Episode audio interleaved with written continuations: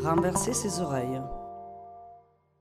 Photomatique d'Italie, c'est un projet qui implique tout le territoire italien. Ce que vous voyez sont des photos que les gens qui utilisaient en 73 les photomatons en Italie ont décidé de glisser dans une boîte que Vaccari avait fait rajouter dans tous les photomatons qui étaient en Italie. L'intérêt de Vaccari était de transformer, de, de modifier la fonction de l'appareil photographique. Elle n'avait plus une fonction pratique, mais elle devenait un espace de création pour les gens qui l'utilisaient. Ce projet naît d'une exposition fondamentale euh, où Vaccari en 72 à la Biennale de Venise décide de ne rien présenter dans la Biennale mais de laisser plutôt le public utiliser les photomatons et exposer sur les murs de la Biennale ses propres images. C'est un mécanisme dans lequel Vaccari va euh, substituer le rôle et la fonction de l'artiste par la machine photographique. C'est une euh,